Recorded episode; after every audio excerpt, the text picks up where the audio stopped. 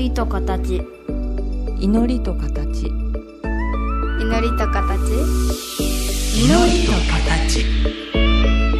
この番組は真言宗僧侶天野幸雄と大原美術館の柳沢秀行が祈りの世界その世界が形となったアートのあり方をテーマに言葉を織りなすトーク番組です目に見えないけど感じるもの。それが祈りの世界。その世界が形に転じたアートの世界。全く別分野で活動する2人の少し不思議で面白深い問答にお付き合いくださいませ。祈りと形。皆さんこんにちは。祈りと形の時間がやってきました。お相手は倉敷中島構造寺住職天野幸雄と大原美術館の柳沢秀幸です。お願いしますよろしくお願いいたします。はいあのこういうさんが筆持って何か書かれる時って、はい本当に手指の先だけちょこちょこちょこって動かして塗るような音が多いですよね。色はねそうなりますね。色はね。はい、あ形作ってったり5分塗る時はもうちょっと大きく塗るのかあな？あの使い分けますね。ですよね。だから自分の場合は肩から手羽動かすときにうん。大筆みたいな、うん。で肘から下動かすときにはうん。中筆みたいうな、ん。で指先手首から先が小筆ぐらいの気持ちでうん。道具はあ手の延長物と思うので、うん。動かし方を変えて表現を変えるようにしてるから、うん。土ひねる時なんか結構ダイナミックにウィウィってやった後どんどん小さくしていったりはするんですけどね。なるほ。どね。あの僕ねよくこの例えというか言い方は使わせてもらうんですけどあの大原美術館にもアーティスト画家たちがやってきて、はい。制作活動するじゃないですか、はい。あのその中でね、えー一人とあるアーティストさんといっても水野さんって言うんですけども、彼女と話してたんですごいおそうだよねって話になったのが手首視点のストロークとうん。肘視点のストロークと、うん。うん肩視点のストロークは全然違うと。でもちろんはがきサイズに肩視点で書くことはまずないわけですよ、で巨大な画面を動かそうとした時に手首視点だけで全部綿密に書いて緻密に書いてはい。埋めていくっていう表現もあるけども、うんはい。書くにしてもあるいは書いた結果の質を高めるにしても、はいその手首視点肘視点肩視点全部入れておくのが一番難しいって話になったんですよね。あー。であと特に絵描きさん肩視点で描くことまずないからうん。だから大きなハケとかだったらシャッて描こうと思えば肩視点でいくじゃないですか。はいはい。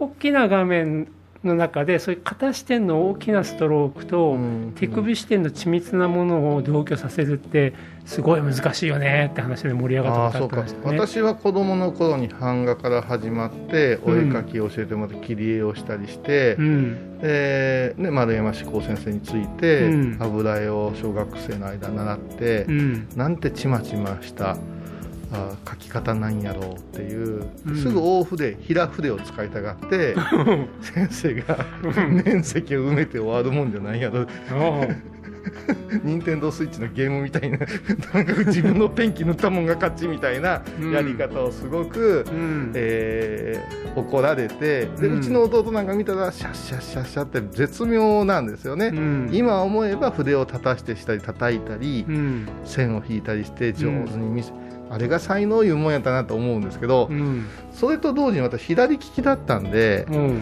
あのー秋山先生っていうね上品なね、うん。書道家の先生にはい。あの恵比寿通りのねうん。路地の中入ったところで習いに行ってたんですよ、はい。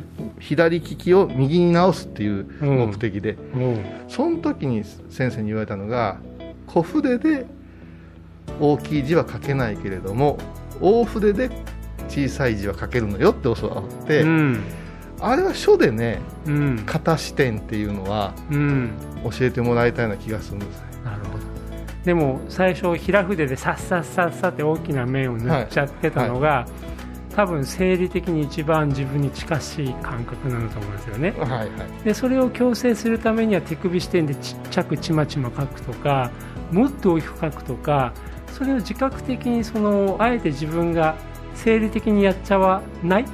あの、うんあえて追い込んだやり方っていうのはちょっとトレーニングしないとできないんですよね。だからもう若い時はそれが苦痛で、うん、今逆にそれがすっごい楽しいもんね。なんかちまちま最近好きらしいですね、はい、あの全く作品には生きてませんけどまだ、ははい、あの私あのプロモデラーっていう、うん。昔はフィニッシャー言うてたんですけど、うん。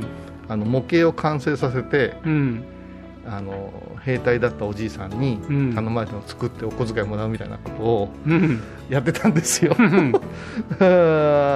まあ倉敷にもあのプラモデル屋さんがたくさんあってうん。そこでは工具とか、うん。ああーあのスプレーとか使わせてもらえるんですよね、うん。えーでショーウィンドウに並べてるといいなって買ってくれる人がいたりする。うん。小学生は相手してくれないんですけど、うん。ずば抜けてうまかったらやらせてくれるんですよ。うんそれをね結構やっててねうん。一時期このバンダイで賞を取ったりねうん。やっててね、うん。こっちでも食えるかもねって思ってる時期があったんですよ、うん。でこのおうち時間が長くなってうん。もう一遍模型を真面目に作ってみよう、はい。もちろん趣味でうん。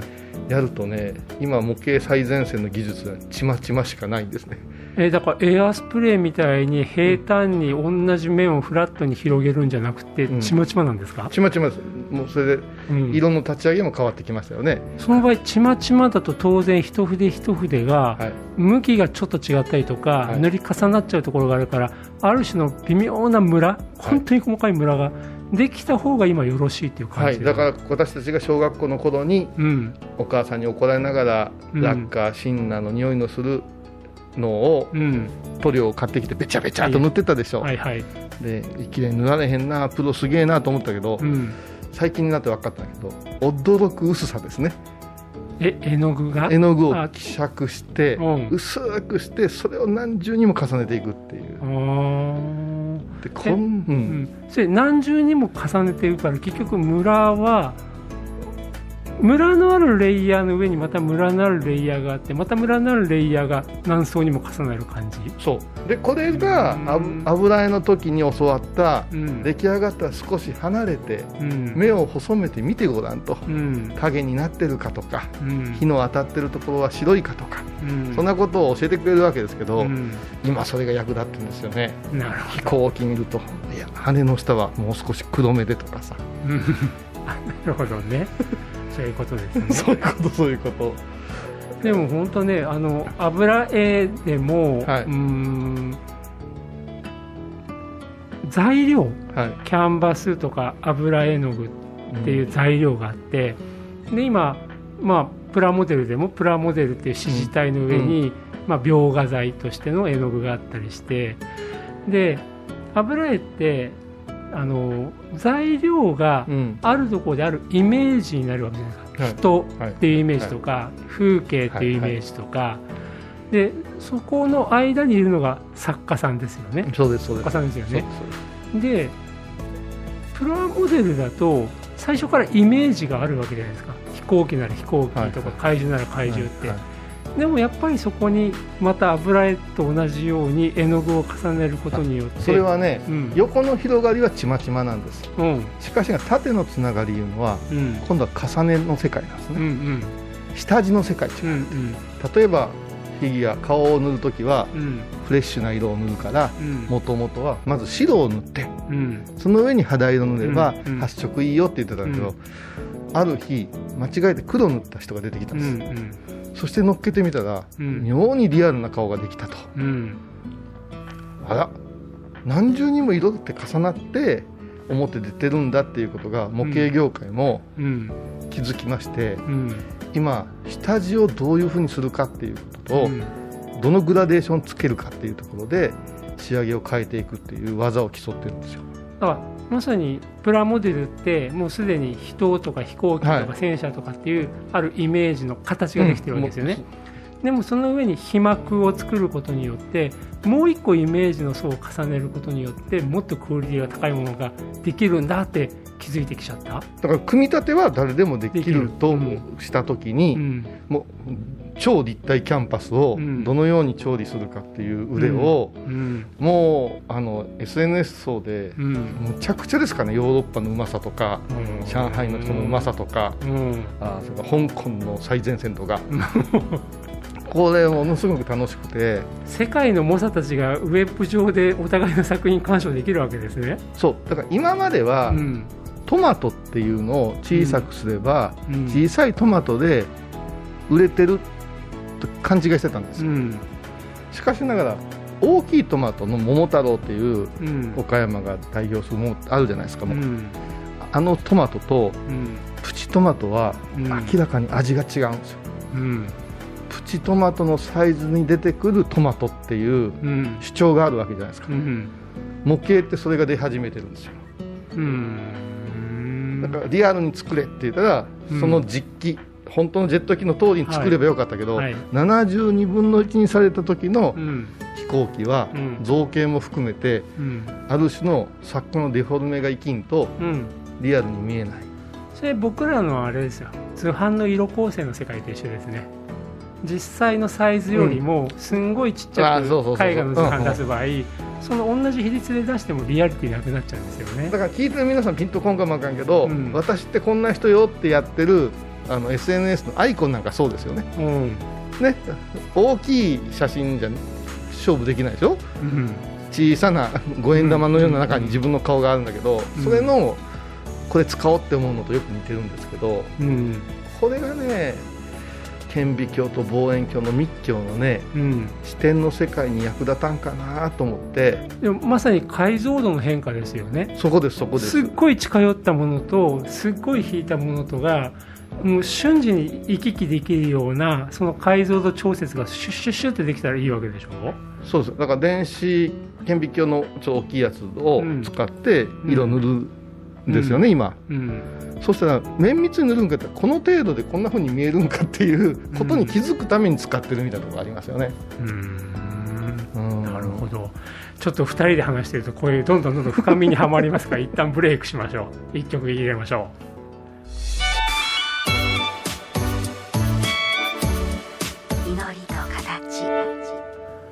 あの先般倉敷ではい。原田マハさんがいらっしゃって、はい。まあ、講演会だったり、はい。より人数を絞っての、まあ、レクチャー討論とかをするって機会があったんですよ。で、まあ、たまたまそこを居合わせていただいたらあのーマハさんがねうん。美術館に行くと「整う」って言葉を使い始めたんですね。最近サウナに行って「整う整う」って言うじゃないですか。お寺でも使う人いるね、あそうですか？うん。えお寺に行くと整う？うん、だから精神的なことを立ち上げるとかうん。リフレッシュするっていうのによくなんか使うような気がするな、うん。でもそこでねあさすがマハさんもう一つ言ったなと思ったのが英語訳するときっとできない。うん。だからきっと日本人がみんなお互い「整う」ね、美術館で整うお寺さん行って整うサウナで整うっていうけどもきっとそれぞれみんなちょっと違って「整う」って言葉使ってるだろうしうん。でそれがまた英語に直すといや英語に直しづらいっていうところから逆にみんなの「整う」ってどういうところなのかなっていう話をちょっとしてたんですよね。でも僕僕なりに思ったのは、うんうん。あの合気道の先生のビデオを見てたら、うん。一番最初にぴょんぴょんぴょんぴょん飛び跳ねて、うん。で手首からブラブラ、はいはい。肘からブラブラ肩からブラブラして下ろす下ろすっておっしゃったんですね。下ろす下ろすって、で小井さんとここでお話しさせていただいても、うん。呼吸が大事ようん。って、ともかくまずは落ち着ける、うん。落ち着けるっておっしゃっててで、まあ、根が多分みんな一緒だからだろうけども、うんヨガの世界でもやっぱり丹田のあたりにうってなると多分あのアップアップしちゃってるものをはい。いかに落とせるか、まあ、丹田ってイメージがいいのかおへそのちょっと下ってきた言い方がいいのかなんかその辺に振って落とせるのが整うなのかなって僕なんか思って聞いてたんですけどね。あの食べ過ぎ飲み過ぎをうん。日本のこの食べ方としては悪とするところがあるじゃないですか、はいあれもねあれしてしまうとアップアップになるんでしょうね。お腹いっぱいだと思考能力が止まってどうのこうの言うけども、うん。うん。胃より下にうん。呼吸が落ちにくくなる。ね、からうん。そんなこと言うてるんかなと思うしうん。一日を振り返ってああ失敗したなというのはうん。だいたいイラッとしたりうん。早とちりであったりうんカットしたりうん。浅い呼吸なんかなって思うと最終的には小学校の子供に言うてるようにうん「あんた落ち着きがないから」っていう言葉に行く。うん。落ち着きってどういうことかなっていうと、やっぱ密教の瞑想ではうん。ちょっと下世話ですけどお尻の穴をギュッと締めてうん。鼻から呼吸を入れてうん。それを肺で止めずにうん。お腹の奥まで入れる。でそれをどこですか、どの場所ですか丹田ですか言うたらみんなもう分かんなくなっちゃうんで、うん。落とせるとこまで 光の玉のようなものが落ちていく。うん。落ちて確認できたら着地したんですよね。うんそれがパーッと着地した瞬間にうん。川底で光るようなイメージをしてうん。その空気が今度は口からゆるゆるできていくというのがうん。呼吸の基本ですっていう話をうん。毎朝してるわけ、うん。そうするとあれ落として着地あこれ落ち着くじゃんってなってくるわけです言葉遊びでね。なるほど。うんまあ長く息をすることが長生きと一緒でね、うん。浅い息っていうのを嫌うっていう東洋人っていうのはやっぱしあるんでしょうけど、うん。だから得意なことで仕事ができてる人はうん。落ち着いてるんでしょう。うん。だから多分柳沢さんが美術の話とかしたらなんでこんなに冷静に喋れるんやろうって思って聞く人いると思うんですけど、うん。それは落ち着いて喋れてるからなんですよ。うんあのー僕今日最初から解像度解像度って言ってるけど、実は解像度コントロールするって、うん、その落ち着きにすごいつながるんじゃないかなって気がしてるんですよ。解像度、あのねうん、絵を描くっていうことで解像度を考えると難しいけどあの小遊さんのところで言ったら境内をお掃除するときに、はいはいもう000の0じゃないけども、うんうん。大きいストロークだけでともかくわーって入っちゃうっていう解像度もあるし、本当に隅の草まで丁寧に抜いていくとか。今ね、楽しいのは、うん。まあこれから落ち葉の季節になるけど、うん。まあ、大落ち葉拾いですね。ブロワー持ってブワーっとして、うんうん。袋何個今日取れたぞってなるんやけど、うんそれをそれはそれでまあ やらなきゃいけない。んでやりますが、うん。何が楽しいってちっちゃなほうきとちりとり持って、うん。目についた、うん。まあ、落ち葉をうん。一枚一枚点々点とこう境内の中にあの一枚ずつシュシュッシュシュッって取っていくんですよ。うん。でパッと見たら途方もなくあるなと思うんやけどうん。これ確実に減ってるんですよね。うん。塗り絵で言うたら塗りつぶしてる。うん。パズルで言うたらピースをはめてる。うん。これをねチュチュチュチュっとね15分ぐらい無我夢中でやってるとねうん。振り返ったらねうん塵一つなくなってるんですよね。うん。これ気持ちいいなうんって思ってうん。思うとうん。例えば模型プラモデルの塗装もそうやし昔面倒くさいと思ったところに密度を持って塗るとうん。完成度が上がるしうん。拝む方も単調だなこのマントラ御神言を繰り返すことはっていうけどこれを千遍なら千遍のうん。一つとして丁寧に唱えていくとうん。必ず終わりが来るんですね。うんその時のね爽快感ないなと思ってそれを一日の生活の中にうん。どれだけ持てるかななんてうん。思うとうん。楽しいですね。いや僕がだから本当解像度って言葉で申し上げたのが、まさにもう全部枯葉をバーって吹っ飛ばして集めるっていうのも大まかな解像度、はい。でもこれたくさんの面を処理するにはいいですよね、はいでも一方で1枚1枚葉っぱを拾っていったりちょっと伸びた草を抜いていくっていうもっと本当に手手指の先でちょこちょこちょこ描くようなこの積み上げ。でこれが行ったり来たりできるっていうことがすごい大事だし、うん。でその行ったり来たりするためにはやっぱり落ち着いていかないと整っていかないとできないんじゃないかな、多分ちっちゃい時こういうさんが、うん。もう平筆でザッザッザッザッって書いちゃった、僕とか本当にそういう細かい仕事ってダメなんですよ、自分がそういう細かいところに入っていくためにはかなり訓練をする。うん。そして反復するだけじゃなくてその整うというか 落ち着くっていう感覚と一体かな整うとうん落ち着くの後に諦めってあって、うん。やらな終わらんねっていうのがあるわけですよ。事務作業でも何でもさ、うん全部目を通して、うん。これをもうため息が嫌やなって思うんじゃなしに、うん。一つの一枚の落ち葉を拾うがごとく、うん。一個片付いた一個片付いた、映像映像自分を褒めながらやっていくで写真が真実をなんとか言うてこう解像度の話するじゃないですか、うん。写真なんてさうん。解像度って全部統一されちゃうじゃないですか、うん。そのくせ人間の目ってさ後ろが少しボケてるのが良かったりするじゃないですか、うん。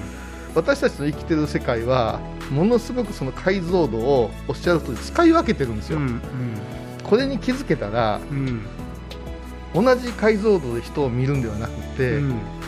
ここはクローズアップするけど、うん。そこはぼやかして見てあげた方がええなとか、うん。そっちにもつながってくるような気がしてね。なるほどね。でも今はね僕あ俺俺それ？って思ったのがね、うんはもうねやるしかないから諦めてやるっていうのが、い、うん、自分の中で一番作業の解像度上げられる僕に対してのなんかストレスじゃないややり方なんですよね。だからうん整うが使えるかもしれない。でもそ そのそのやり方で僕整うのかもしれない。やんなきゃいけないんだこれはってなっちゃった方が一番細かい仕事できますね。わかるわかる、うん。気が遠くなるんですけど、うん。遠くなりすぎてうん。進んだことないですから、うん。ね 僕ね、うん。それ一番実感させられたのは岡山の後楽園で巨大な現代美術作品組み上げた時なんですよ。あの2000年に岡山の後楽園で現代美術の展覧会させていただいた時うに、ん。国安正隆さんっていうアーティストがいらっしゃって、うんうんうん1メーターぐらいの、えー杉の丸太、うん。径で言ったらそんな太くないですわ、うん。それをね1000本単位で後楽園の河口の池にはい。運び込んで積み上げる、その合間に耐火レンガいっぱい満満単位ではい。入れるっていう作品だったんですね、最初自分でそのお世話役として その調達をするとか、はい後楽園まで運ぶとか、はい。あと中に車が入らないから人力で運び込まなきゃいけないとか、1000本単位の杉の丸太って思ったけどなんかただただただただ運んでいくと日々運び方も上手になってくるし、あできたとか喜ぶんじゃなくて、はい。もうなんかその運ぶことだけに喜びを感じ始めるんですよね。うん。だから本当にちょっとちょっとちょっとちょっとやることがいつの間にかなんかつながるんだなっていうのをやりきれたからすごい実感できましたね。建設業の人とか、うん。土木の人が、うん。このこの橋俺が作ったんやってうん。また面白いおじさん言うてるでって思うけど、うん。言いたくなる気持ちわかるよね、ですよね。うん、だからそういう作業の繰り返しなので、うん。整うというのが、うん。まあ、リフレッシュっていうことかもわからんけどもうん。整理をしてはい。よしやらないかんねって思う、うん。気持ちでうん。次に動くからサウナ等々で使われる言葉になったんかもしれませんね。ね。でもサウナと美術館とお寺さん、まあ、美術館とお寺さん似てる似てるって言ってましたけどね。やっぱサウナで整うっていうのはそういうことなんですサウナはねうん。やっぱし温泉とは違うんじゃないですか。自分の体力にで挑むところがあるからじゃないですか負荷をかけますよね自分にねある程度、ね私苦手ですけどお金まで払うとあんなに我慢せんでもええかなって思いますもん。私もあんまりサウナって。逆に言うとついてると高いんだから入んなきゃって思っちゃうけれどもね、ほんでうやーっとしてもらってさ。うん、で小遊さんあ行った方がいいよって。水風呂が気持ちいいんだからそんなもん毎日かぶってるわって思うわけですよ。